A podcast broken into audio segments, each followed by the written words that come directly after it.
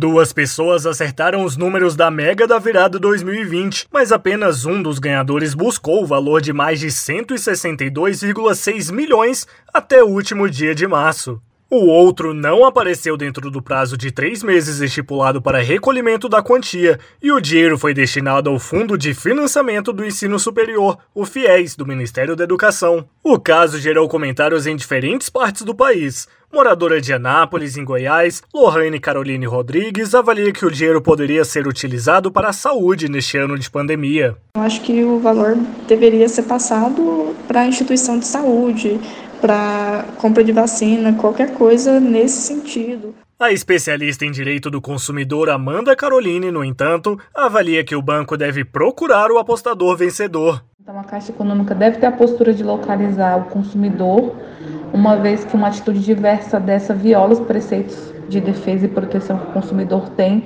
na nossa lei vigente e ela não pode simplesmente é, esperar o transcurso de prazo acontecer sem que o ganhador procure a agência. A Mega da virada 2020 sorteou os números 17, 20, 22, 35, 41 e 42. Um morador de Aracaju, em Sergipe, também acertou as dezenas, mas já buscou o prêmio de 162,6 milhões. Reportagem Alan Rios.